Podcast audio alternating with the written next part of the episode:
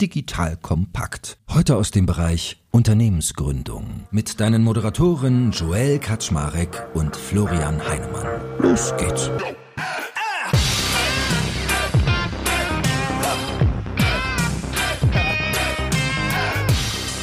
Hallo Leute, mein Name ist Joel Kaczmarek bin der Geschäftsführer von Digital Compact und heute ein neues Unicorn Rodeo. Und da ist natürlich wieder der liebe Florian Heinemann an meiner Seite, mit dem ich ja regelmäßig über Gründungsthemen rede. Und wie schon so oft haben wir auch den guten Martin Schilling zu Gast. Ihr wisst es bereits, er hat ein spannendes Buch geschrieben, The Tech Builder, The Builder's Guide to the Tech Galaxy. Ich bringe jetzt mal den Namen durcheinander, wo es genau darum geht, wie erhöhe ich die Wahrscheinlichkeit, mein Startup in ein Unicorn, also ein Unternehmen zu transformieren, was mit einer Milliarde Euro oder mehr bewertet ist. So, und wir hangeln uns ja hier von Unicorn-Wahrscheinlichkeit zu Unicorn-Wahrscheinlichkeit durch. Also wir sind jetzt schon in der neunten Folge. Wir haben schon über Nordstern geredet, AAA-Teams, funktionale Exzellenz. Dann kamen Unterthemen zu funktionaler Exzellenz, nämlich Produktmanagement, Technologie, B2C-Marketing, B2C-Sales, Supply Chain. Und heute geht es um Kundendienst. Also Martin kann uns gar nicht genug kriegen und wir machen ja auch guten Service, ne? Von daher ist er jedes Mal wieder da. Also Martin, erstmal schön, dass du da bist. Moin, moin. Hi Joel, hi Florian. Moin, moin. Und heute, wie gesagt, der Bereich Kundendienst. Auch da werden wir sieben Fehler insgesamt durchdeklinieren, wie man sich selbst davon abhält, sehr stark da zu skalieren. So, that being said, ich habe ja schon gelernt von euch beiden. Früher war das so, da kommt man entweder mit einem guten Produkt oder mit ein paar Euros, die man hier in Heinemannsches Marketing investiert hat, noch voll überzeugen. Heute reicht das nicht mehr. Heute braucht man auch noch glückliche Kunden. Sowas. Wie kommt denn das, Martin, ey? So ist es, Joel. Also vielleicht mal kurz äh, auf der Fintech-Schiene geritten. Vor über zehn Jahren hat der N26 und Revolut sind ja da gestartet, unter anderem, und haben mit einem guten Produkt überzeugt. Das reicht heutzutage nicht mehr. Heutzutage ist der Wettbewerb in vielen dieser Bereiche deutlich intensiver geworden. Und wenn man ehrlich ist, unterscheiden sich die Produkte auch oft gar nicht mehr so stark. Ne? Man gucke mal Richtung N26 und Revolut oder zu den Robo-Advisern. Und da macht ein ja, großartiger Service eben immer mehr einen Unterschied. Jetzt muss ich ja mal ganz gemein sein, Martin. Du warst ja früher COO bei N26 und mir ist N26 eigentlich immer eher durch grottenschlechten Kundenservice aufgefallen. Tue ich euch da Unrecht? Also das war ein großes Thema bei uns. Das hat sich ja zum Glück deutlich verbessert. Warum war das schwierig? Weil N26 ja auch irgendwie die glückliche Situation hatte, sehr schnell Produktmarktpassung, also Product Market Fit zu finden und dann einfach mit dem Wachstum nicht mehr hinterhergekommen ist. Und da hat natürlich auch der Kundendienst dann in einigen Phasen gelitten. Weil ich erinnere mich noch, es war ein großes Thema damals bei euch. Es passieren ja immer mal Fehler, ne? Oder es gibt ja auch so Scammer, die dann irgendwie hingehen und dann guckst du mal gerade um die Ecke und auf einmal hast du 5000 Euro an jemanden überwiesen, den es gar nicht gibt. Also da gibt es ja wirklich manchmal verrückte Sachen. Und ohne Witz, das passiert auch echt erfahrenen, schlauen Leuten. André Bajorat, der in der Deutschen Bank in der Chefetage sitzt, der hat mir auch erzählt, dass ihm das schon passiert ist. Und der hat damals den Weg über Twitter gehen müssen. Das ist nicht so lange her, fairerweise, um bei N26 quasi den Kundenservice aktiviert zu kriegen. Also da war es so, dass er meinte, meine App wurde gehackt. Ich bin auf so eine Mail rein reingefallen, habe da was gedrückt, dann hatten sie meine App gehijackt, ich kam nicht mehr in die App rein. Wenn du nicht in die App reinkommst, kannst du den Kundenservice nicht kontaktieren und zack, waren glaube ich 7000 Euro weg oder so. Und er hat alles wieder zurückgekriegt und es hat auch irgendwie geklappt, aber er musste den Umweg über Twitter gehen. Also da merkt man mal, bei euch war das Thema Kundenservice sogar nicht nur so, dass es sich gut anfühlen musste mit dem Produkt, sich irgendwie auseinanderzusetzen, sondern da war ja auch noch ein richtig krasser Security und so Feeling-Aspekt drin. Also bei Geld will ich wissen, dass das in guten Händen ist und dass ich immer jemanden ansprechen kann, ne? Aber ich will dich jetzt nicht dissen, Entschuldigung, so war es natürlich nicht gemeint. Nein, nein, du hast recht. Also das ist schon in der Tat knapp vier Jahre her, aber klar, die Banken und natürlich Fintechs haben immer die große Herausforderung, gerade wenn auch Kunden sich betrügen lassen, wie kulant bist du dann? Und da müssen sich Fintechs und Banken kulant zeigen, aber da gibt es natürlich auch dann irgendwann eine graue Linie. Ja, es passiert wirklich oft. Also manchmal auch, wo man es gar nicht denkt. Also ich habe mitgekriegt, dass bei Payback irgendwie Leute versuchen, dir Punkte abzuzocken. Visa, Mastercard ist ja immer so ein Thema, Kreditkarten. Also das trifft fast alle. Aber damit haben wir ja schon mal hier für Vorspannung gesorgt, dass die Leute raffen, okay, das ist ja voll wichtig, was die drei Hansel hier heute erzählen. Fangen wir mit dem ersten Fehler an. Die Verbesserung der Kundenerfahrung nicht als eine zentrale Priorität im Vorstandsteam verankern. Mein erster Gedanke, als ich das gelesen habe, war, was soll denn der Vorstand noch alles enthalten? Also manche Leute jammern ja schon, dass Tech nicht im Vorstand ist, dann kommt das jetzt irgendwie dahin. Du würdest sogar so weit gehen, dass du Kundenservice, also Kundenerfahrung und Erlebnisse noch auch mit verankern würdest? Also die ist ja verankert im Vorstand. Ich war damals COO von N26, also eine Operations Service ist ja im Vorstand in der Regel verankert. Die Frage ist, was sind so die Top-Zielmetriken, nach denen du die Firma steuerst? Und da ist eben eine zentrale Kennziffer der Net Promoter Score. Und da gibt es oft die Diskussion, ja, nimmst du den jetzt ganz oben rein oder nicht? Oder überlässt du den den Service-Team oder dem Produktteam? Und was wir eben gesehen haben, wenn du das schaffst, von vornherein neben Wachstum und vielleicht Kosten sparen, auch die Kundenerfahrung als zentrale Priorität verankerst, dann löst du viele Probleme gemeinschaftlich im Unternehmen deutlich besser. Und zwar eben Probleme rund um Service und Operations. Okay, also das ist ein Operations-Chef, da ist klar. Ich habe jetzt gedacht, du meinst sowas wie ein Chief Customer Officer, der müsste jetzt im Vorstand sitzen oder so. Aber also wenn ich dich richtig verstehe, heißt es eher Customer First Denke und Kundenorientierung sollten eine Denke sein, die in Vorständen quasi. Genau, und operationalisiert. Ein Vorstand muss immer auf drei, vier zentrale Ziele blicken und die operationalisieren. Und da sollte NPS und Kundenerfahrung eben als eine sein. Florian, wie viele Unternehmen in deinem Portfolio machen das? Auf wie viele trifft das zu? Müsste ich jetzt ehrlicherweise lügen, wenn ich das jetzt aus dem Kopf wüsste, weil das ja auch so ein Thema ist, das kommt häufig erst in den Fokus und da ist völlig zu Unrecht, wenn es halt Pro Probleme gibt. Ne? Also sonst hast du das häufig gar nicht so auf dem Schirm, weil man das so als gegeben ansieht und das ist wahrscheinlich falsch, ne? vor dem Hintergrund auch, was du gesagt hast, Martin, und ich kann das auch nur unterstreichen, weil man muss ja schon sehen, so dieses traditionelle Performance-Marketing, ne, was ich auch recht stark äh, vorangetrieben habe in der Frühphase meiner Karriere.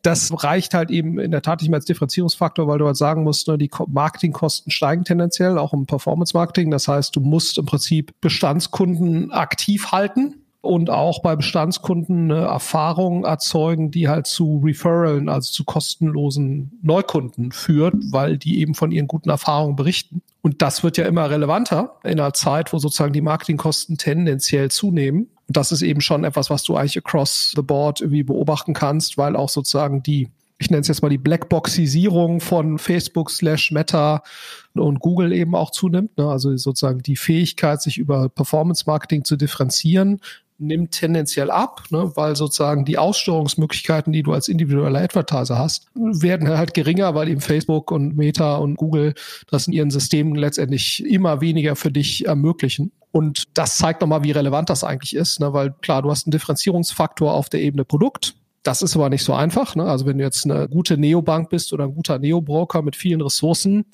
ne, wie jetzt Revolut, N26 und so weiter, sich dann da positiv abzuheben, ist ja gar nicht so einfach, weil du eben gegen Leute spielst, die auch alle schlau sind, ne, die auch alle Geld haben. Das heißt, wenn du irgendwas Gutes machst, so machen die das dann auch irgendwann. Und Service ist natürlich, da eine gute Experience zu erzeugen. Das ist nicht so ganz so transparent wie jetzt irgendwelche Features in der App.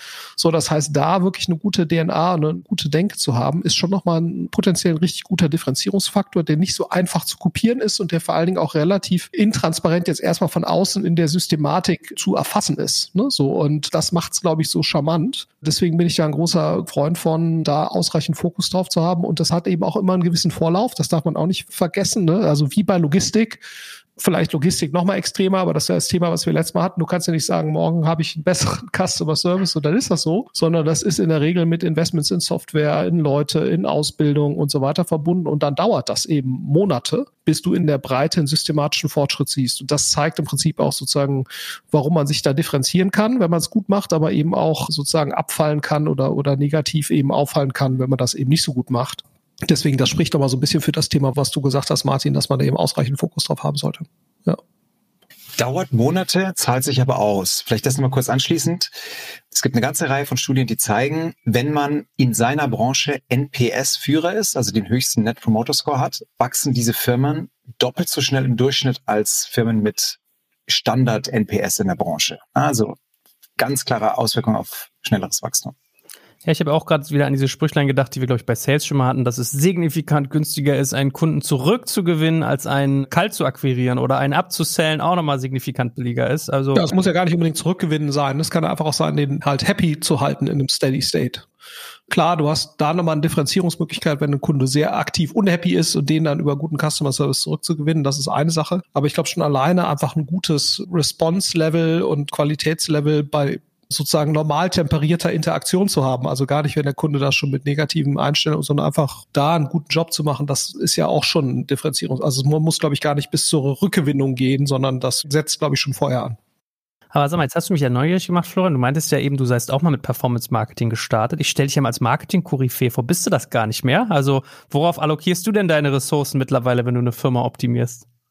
Nee, also ich meine, ich investiere ja nur. Ne? Das heißt, klar, wir involvieren uns natürlich sehr aktiv dort, um die Firmen operativ besser zu machen. Aber es ist schon ganz klar so, dass diese Aufgabe für eine Differenzierung zu sorgen, schon eine andere ist, als das jetzt 2007, 2008 oder so in den Frühphasen von Rocket war, wo du häufig mit einem relativ guten Marketing schon eine ziemlich gute Differenzierung erreichen konntest. Ne? Und ich würde nicht sagen, dass ein gutes Marketing nicht weiterhin notwendig ist, aber es ist eben keine hinreichende Bedingung mehr, um eine Differenzierung zu erreichen, sondern die Differenzierung ist heute sicherlich ein Stück weit komplexer, weil eben du gleichzeitig ein gutes Produkt, gleichzeitig gute Operations und eben wahrscheinlich auch gleichzeitig eine gute Customer Service Experience brauchst, weil du eben ohne diese Bestandskunden Retention eben keine Chance hast in einer Welt steigender Marketingkosten. Und deswegen ist das eben keine hinreichende Bedingung mehr, gutes Performance Marketing zu machen, sondern maximal noch eine notwendige. Ja.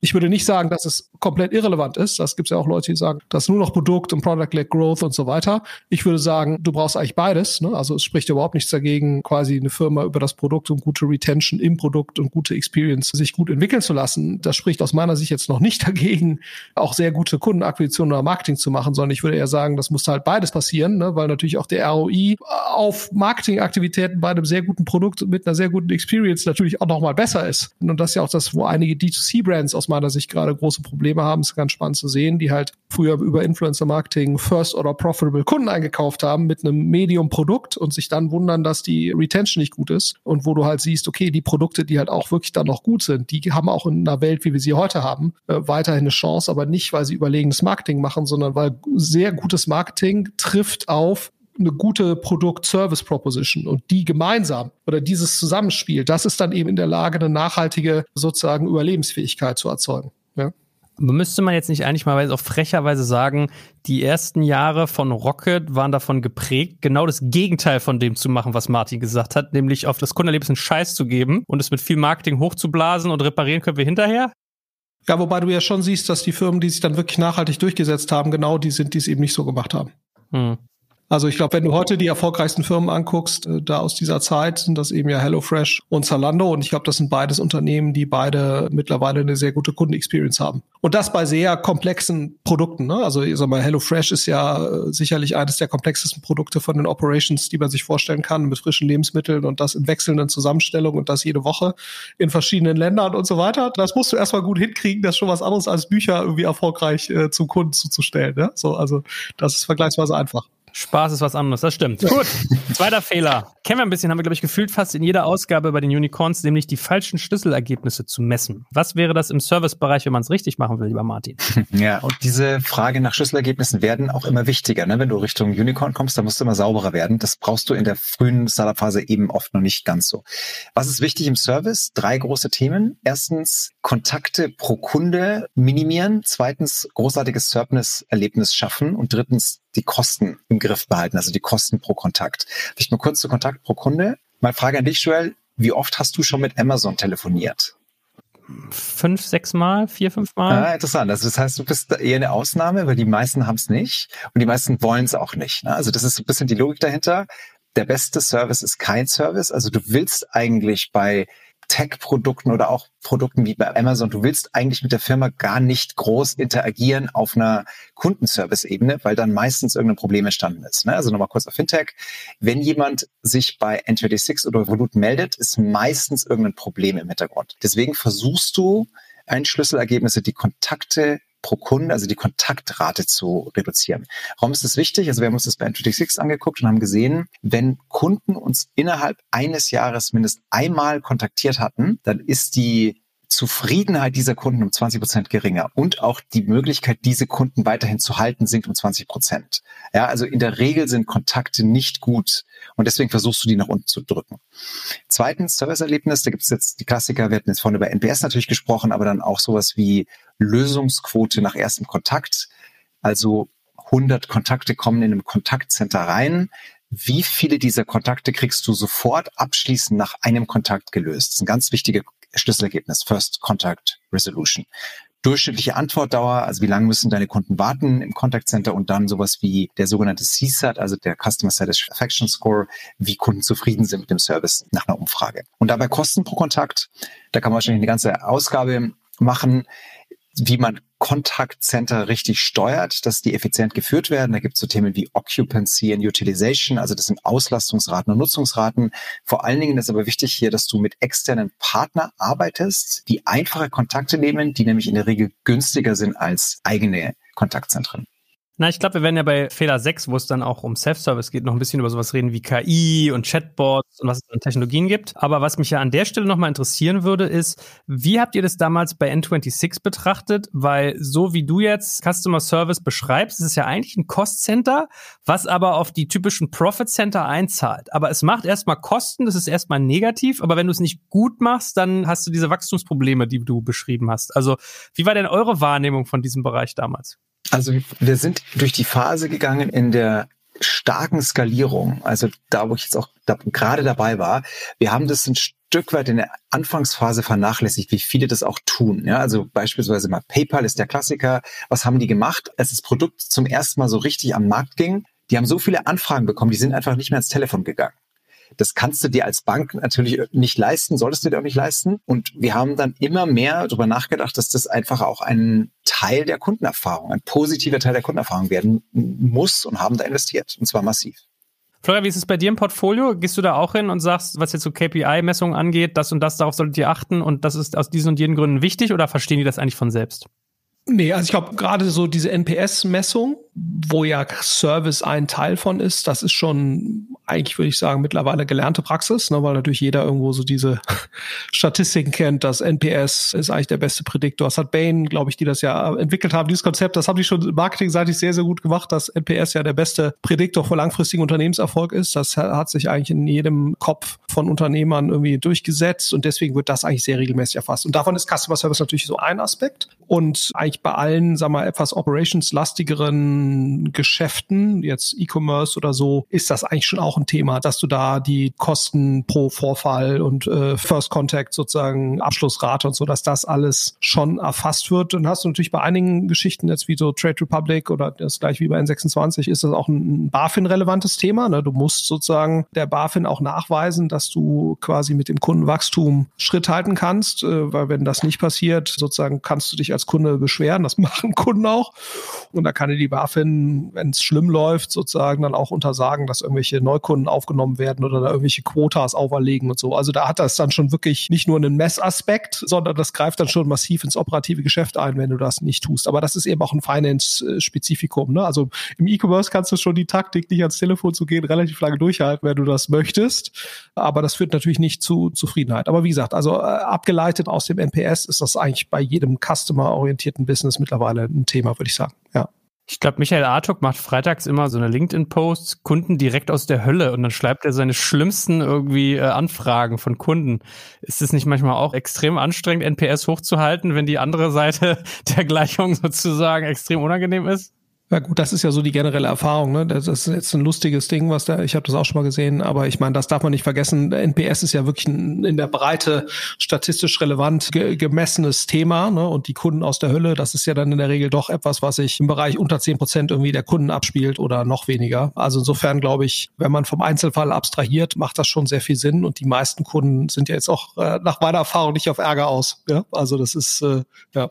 Genau, also was Florian sagt, ist hundertprozentig richtig. Auch die Erfahrung haben wir bei Nginx 6 ausführlichst gemacht. Das ist ein ganz kleiner Anteil von Kunden, also irgendwie 0,01 Prozent, die dann wirklich sehr laut auf Social Media werden. Da, wir können ja gleich noch über Rollen sprechen, aber da ist es wichtig, Teams einzuführen, die sehr schnell auf solche Fälle reagieren. Also in Michaels Fall ist es so, dass der Kunden, die ihm im Kundenservice richtig unverschämt werden, quasi anonymisiert mal so ein paar die, die Nachrichten teilt, ja. Deswegen, Martin, komm, um mal hier ganz kurz unsere Hörerinnen und Hörer wieder aufzuwecken. Was war denn so dein verrücktestes, witzigstes, absurdestes Customer Service Erlebnis bei N26? Also du hast vorhin ein, eine Sache erwähnt, so man sich natürlich offiziell über Twitter beschwert. Das macht natürlich schon Druck, klar.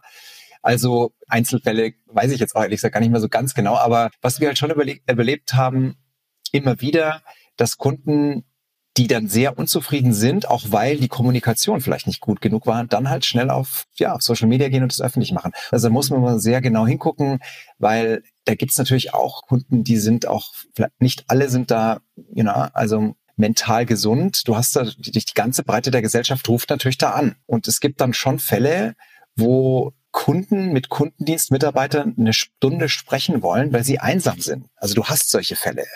Ja, und da versuchst du dann schon auch einfach ein Stück weit Kundenbedürfnisse zu berücksichtigen, aber da gibt es natürlich dann auch irgendwann Grenzen.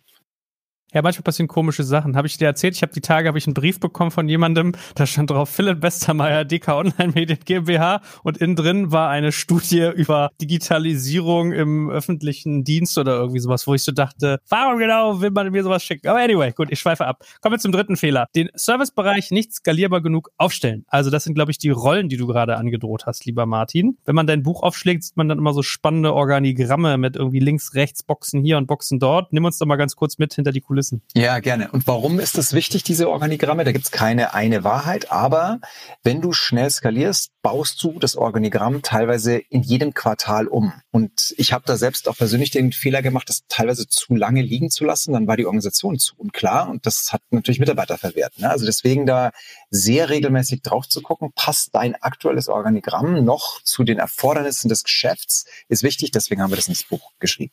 Also jetzt im Servicebereich, wenn du skalierst, also jetzt wir sprechen jetzt von 100 Personen plus Serviceorganisationen, gibt es in der Regel so drei große Elemente, die du einziehst. Erstens, wir haben das genannt globales Front Office. Zweitens globales Back Office und dann so eine Reihe von Befähiger-Teams. Front Office, da hast du oft ein internes Kontaktzentrum, also ein Kontaktzentrum, ein Callcenter, das du selbst betreibst. Dann hast du zweitens ein Team, was deine externen Partner managt, die du in der Regel brauchst. Und dann drittens hast du die sogenannte globale Personaleinsatzplanung, also dieses Workforce Management, oft total unterschätzt. Das ist das Team, was da verantwortlich ist, dass du Kontaktkosten nicht von acht Euro pro Kontakt hast, sondern von vier also das ist so ein bisschen Thema Front Office.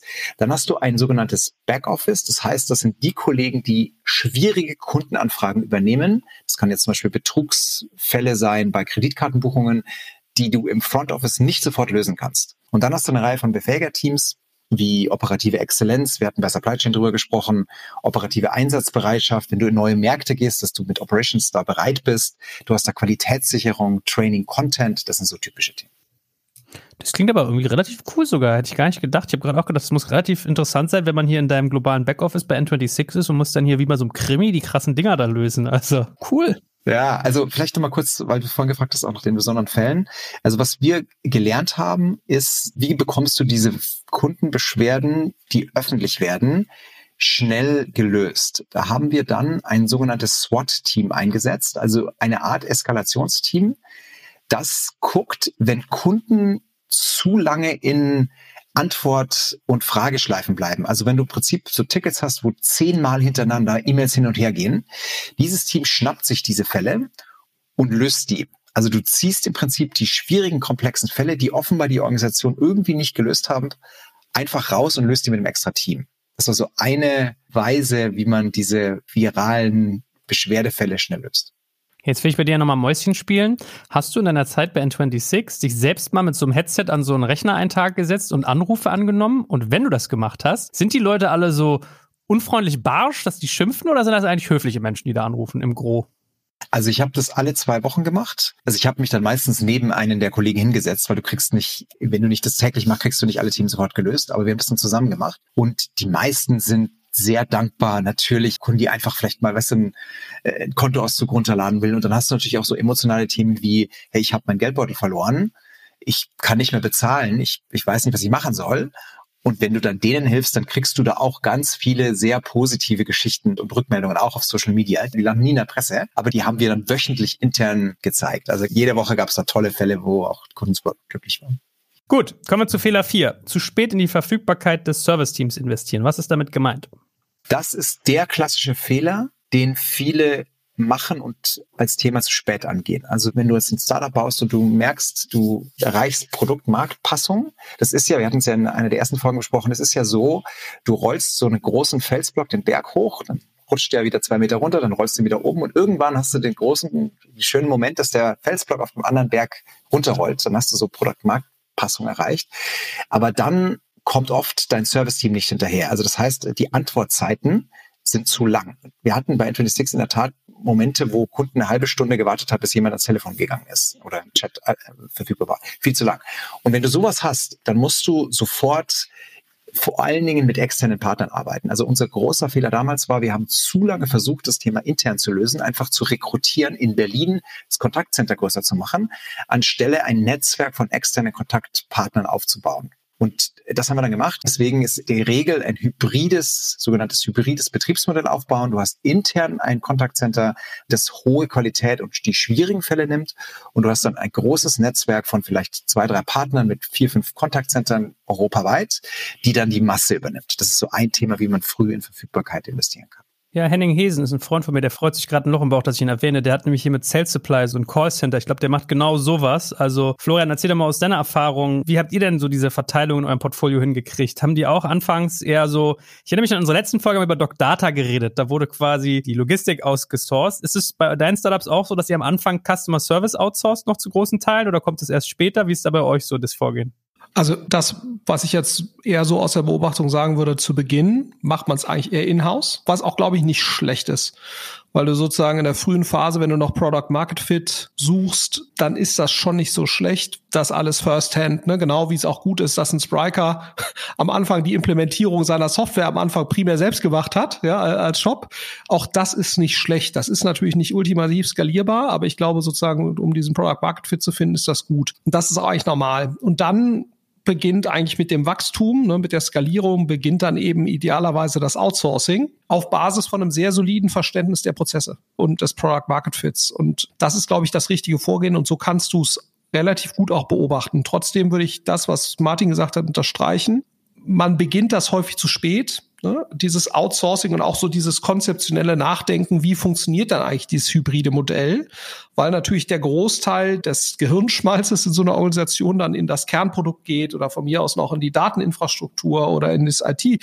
Also und das Thema, das ist so ein bisschen so ein Stiefkind, weil man halt so sagt, das muss halt funktionieren. Aber es ist nicht der intellektuelle, konzeptionelle Fokus der Aktivität. Das ist schon so. Und das ist wahrscheinlich ein Fehler, ne, weil das eben genau wie die anderen Themen auch, auch hier brauchst du sozusagen Architekten, die drüber nachdenken, wie sind da eigentlich genau die Abläufe, wie muss das genau zusammenspielen, was brauche ich eigentlich für IT-Systeme dahinter. Auch hier brauchst du eigentlich schlaue ITler, ne, die in der Lage sind, dir sozusagen bei der Automatisierung dessen, kommen wir ja gleich nochmal zu, zu helfen und so weiter. Und das ist, glaube ich, eher das Problem dass dieser Fokus dann eigentlich erst shiftet hier drauf, wenn man eben viele von diesen Fällen hat, die dann eben auf Social Media eskalieren oder eben schlecht erfahren. Also dann shiftet der Fokus. Und ich glaube, man könnte relativ stark diese Themen verhindern, wenn man eben von Anfang an sagt, hm, also wenn ich hier wirklich ein Unicorn werden will, und das ist ja sozusagen Schwerpunkt dieser Reihe hier, sage ich jetzt mal, dann muss ich natürlich antizipieren, dass ich ein erhebliches Wachstum habe. Mit einem erheblichen Wachstum wird, auch wenn ich es richtig, richtig gut mache, eine erhebliche Anzahl von Servicevorfällen entstehen. Das kann ich ein Stück weit verhindern. Siehe Amazon, das ist ja wirklich beeindruckend. Also ich habe über 100 Sachen bestellt letztes Jahr und kein einziges Mal Kontakt gehabt. Das ist schon beeindruckend, so das zu sehen. Und trotzdem hat Amazon ja wahrscheinlich wahrscheinlich 10.000 Mitarbeiter im Customer Service und intern und extern. Aber ich glaube, das frühzeitig da den Fokus drauf zu haben, das zahlt sich schon aus aufgrund der schon vorhin angesprochenen Vorläufe, die man eben hat, wenn man grundsätzlich Systeme da ändern will oder Dienstleister onboarden. Das dauert natürlich alles lange. Und das ist eben so ein bisschen das Thema, äh, warum man das mit ausreichender Weitsicht und ausreichendem Fokus angehen muss, um eben genau sowas zu antizipieren. By the way, wenn einem sowas passiert ist, wie ihr es gerade beschrieben habt, dass man hier seinen Shitstorm auf Social einmal abkriegt, wie das so ist. Und by the way habe ich gelernt, dass Candy Storm das Gegenteil ist. Also Martin hat vielleicht auch mal Candy Storms bekommen. Ja, absolut. Ist das fixbar? Also wie, wie schlimm ist das quasi in, in Geschäftseffekten, wenn sowas passiert? Ich glaube, das ist immer deutlich, also kannst du ja gleich auch nochmal deinen Eindruck sagen, Martin, aber mein Eindruck ist, dass sozusagen diese Shitstorms in unserer Bubble hier, ne, also spielt das natürlich immer eine Riesenrolle. An geschäftlicher Relevanz würde ich das nicht überschätzen. Also da muss schon richtig was passieren, damit das eine nachhaltige finanzielle Auswirkung hat auf das Geschäft. Ne? Also man liest ja dann immer hier Zalando Shitstorm wegen irgendwelcher Arbeitsbedingungen oder so. Dann heißt es schon wieder Amazon, Peak Amazon ist erreicht, weil sozusagen wieder in irgendeinem Call, in irgendeinem Logistikcenter die Leute streiken. Und Verdi sagt, das ist alles ganz schlimm, was da bei Amazon passiert. Und dann kommen die nächsten Quartalzahlen und dann äh, so. Also man sollte darauf reagieren und man darf das nicht laufen lassen. Ne? Bloß trotzdem ist, glaube ich, das, was man an emotionalem Schaden da nimmt und was das auch für eine Auswirkung auf die Mannschaft hat, die keiner hat Bock bei einem Laden zu arbeiten, der ständig irgendwelche Shitstorms hat. Ne? Das ist, glaube ich, fast der größere Effekt als jetzt die wirkliche Kundenreaktion, ne? muss man sagen. Weil ich glaube, man überschätzt die Reichweite, die reale Reichweite, die dann sowas wirklich hat gerade wenn man sich sozusagen rausbewegt aus der sagen wir, Berliner Blase, wo das dann irgendwie jeder mitbekommen hat, in Richtung sozusagen, wie viele Endkunden haben das eigentlich normale Endkunden, die jetzt nicht Teil dieser Blase sind. Und das ist ja zu 99 Prozent sind die ja nicht Teil dieser Blase. Äh, wie viele haben das davon dann eigentlich mitbekommen? Und das, da ist mein Gefühl, wird das häufig überschätzt, der Effekt von sowas. Ja, das ist was Florian sagt. Wir hatten in einer vorigen Folge über Marke gesprochen. Also in der Tat sind einzelne Shitstorms in der langfristigen Wirkung überschätzt. Wenn man das aber nicht in den Griff bekommt und dann regelmäßig mit bestimmten Themen in der Presse ist, man denkt jetzt nochmal an Fintech mit Themen wie Sicherheit und Erreichbarkeit, das sind natürlich schon ganz zentrale Themen für die Kunden. Und auch Florian sagt zu Recht, es hat auch einen Mitarbeitereffekt. Du hast auch eine, eine Wirkung auf die Arbeitgebermarke. Also deswegen da dann jetzt zwar nicht übertrieben zu gerieren, aber doch jetzt genau diese Strukturen zu legen, die wir jetzt hier diskutieren, zahlt sich natürlich mittelfristig auf die Marke sehr aus. Gut. Fehler Nummer fünf. Vielleicht auch ein bisschen anknüpfend an das, was Martin meinte. Manche Leute wollen einfach auch noch nicht einsam sein oder regen sich gerne um des Aufregens auf. Unnötige Kontakte nicht von Anfang an verhindern. Wie macht man denn das? Also, das schließt ne, an das Thema an, der beste Kundenservice ist gar kein Kundenservice. Da gibt es ein paar Themen, die eine Firma gemeinsam schnell etablieren sollte. So, das macht ein Startup, ein Scale-Up eben halt nur dann, wenn du von vornherein, sie unser Fehler eins, den NPS und die Kundenerfahrung wirklich als zentrales Ziel der gesamten Organisation siehst. Also erstes Thema, du reservierst Zeit auf der sogenannten Roadmap der Produktorganisation, um an Produktfehlern zu arbeiten und technische Probleme im Produkt zu lösen. Weil viele der Probleme, die ja entstehen auf Kundenseite, ne, also ich kann keine Beweisung machen, sind technische Natur. Da brauchst du dann Produkt und Technologie.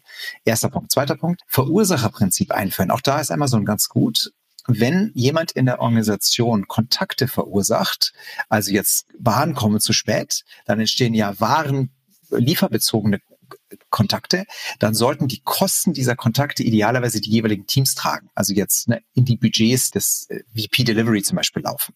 Drittens, technische Probleme in Echtzeit erfassen. Also wir hatten bei 26 dann in der Scale-Up-Zeit ein Kontaktspitzen-Warnsystem aufgebaut. Das heißt einfach, wenn in den letzten Stunden oder in den letzten 24 Stunden auf einmal in Spanien sich die Probleme rund um Geldautomaten häuften, haben wir sehr schnell gesehen, da gibt es irgendein Problem, da müssen wir sofort reagieren.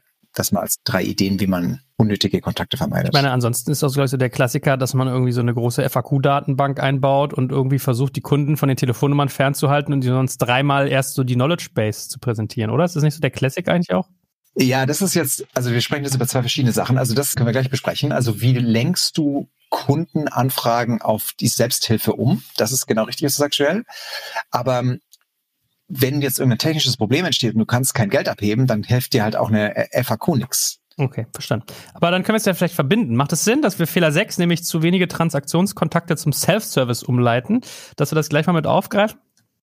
Ja, sehr gerne. Also dazu muss man verstehen, es gibt transaktionale Kontakte und emotionale Kontakte. Das ist ein wichtiger Unterschied. Transaktionale Kontakte sind einfach Themen, die Kunden schnell mal gelöst haben wollen. Also ich brauche einen Kontoauszug, den kriege ich jetzt nicht, bitte schick mir den mal. Das ist so ein typischer Transaktionskontakt. Und emotional, ich habe vorhin ein Beispiel erwähnt, du bist in Amsterdam im Club, verlierst deinen Geldbeutel, hast auf einmal keine Karten mehr, kannst nicht mehr bezahlen. Hochemotionale Situation.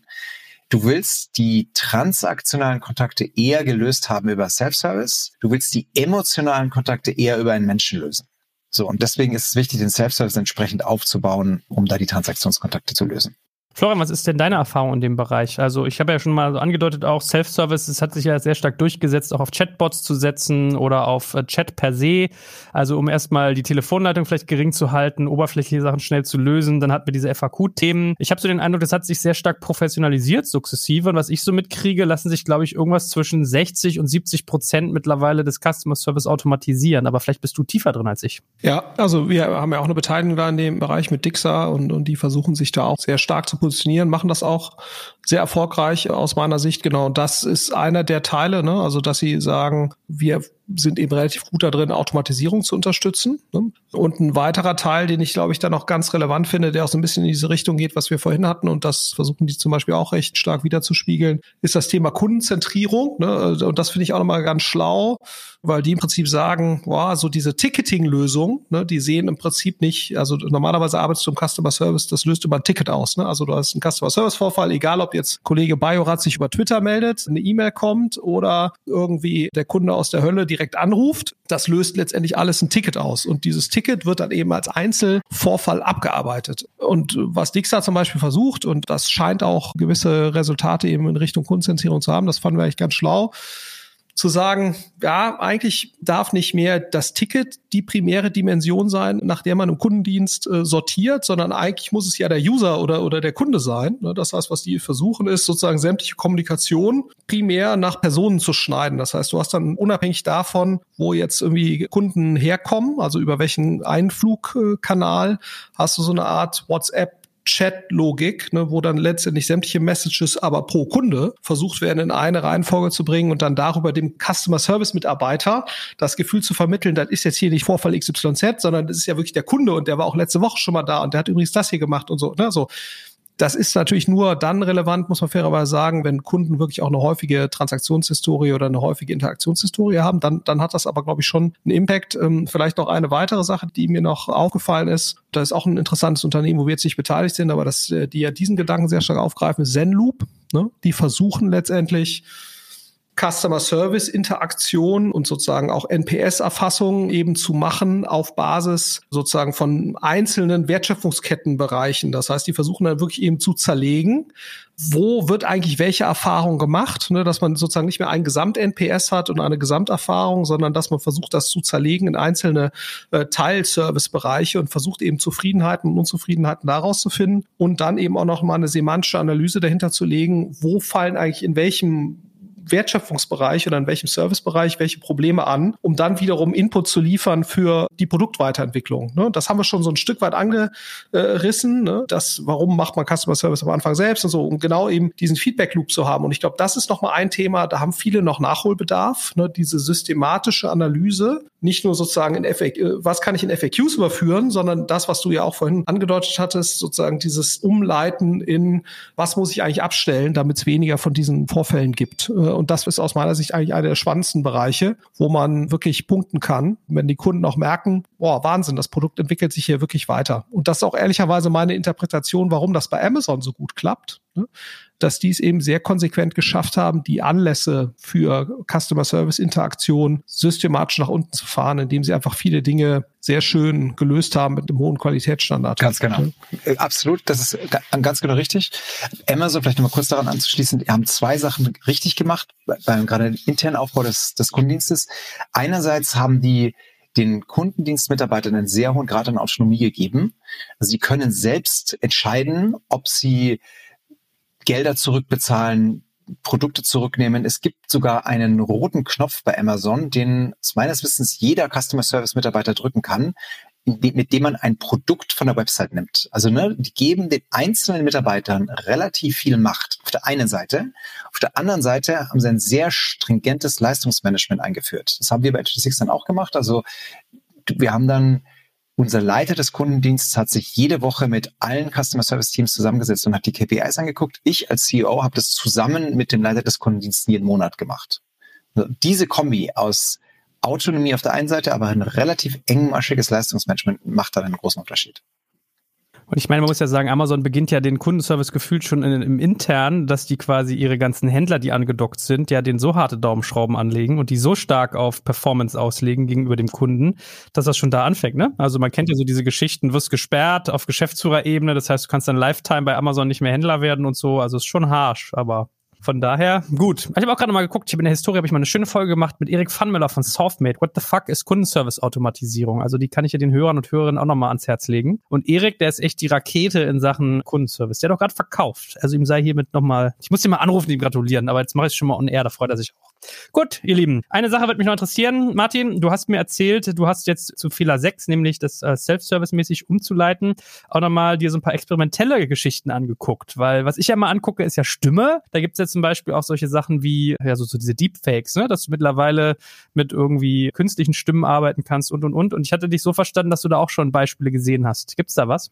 Haben wir. Also wir sprechen jetzt von sogenannten Voice-Spots. Diese Idee ist schon seit einigen Jahren auf dem Markt. Es gibt erste Firmen, die damit erfolgreich experimentieren. Also Bank of America setzt die Sprachsoftware Erika ein. Capital One hat eine Alexa-Integration. Das ist oft noch nicht ganz so weit, wie man sich wünscht. Aber das ist die, im Prinzip die nächste Ebene. Ne? Also im Prinzip sagt man jetzt bei dem Thema, wie leitest du Kunden zum Self-Service um? Du hast eine Basis. Basis ist sowas wie die Online-FAQs, Erklärvideos. Du hast ganz normal, wenn du anrufst, so eine typische Spracherkennung, das ist die Basis. Dann so ein bisschen fortgeschritten, du, du setzt oft mittlerweile Chatbots ein, also Machine Learning basierte, also selbstlernende Chatbots und du automatisierst in-App. Das ist so ein bisschen die zweite Stufe. Und dann die experimentellen Themen sind aktuell vor allen Dingen rund um Voicebots. Und da werden wir in den nächsten Jahren noch einiges sehen. Oh, hoffentlich besser. Man hat ja sonst immer dieses typische, tut mir leid, das habe ich nicht verstanden. Wiederholen Sie die Anfrage. Und dann sitzt du mal am Telefon und brüllst, Servicebearbeiter, Servicebearbeiter. Genau. Dann ah. sagt man am besten immer Beschwerde, dann kommt man sofort durch. Ah, guck, neues Wort, was ich lerne. Guck, so macht man das. Ich sag dann immer nur, Weil viele ah. Firmen gerade im regulierten Bereich das machen müssen. Beschwerden werden sofort dann durchgeleitet zu Menschen. Guck. Zu Menschen. Guck. Florian von dem Martin, jetzt am Ende, wenn wir fast am Ende sind, da lernen wir die wichtigen. Ja, jetzt kommen aber die Learnings. Ich komme, wenn wir jetzt nur noch einen sagen, Beschwerde, Beschwerde. Ah, gut. Fehler 7. Ja.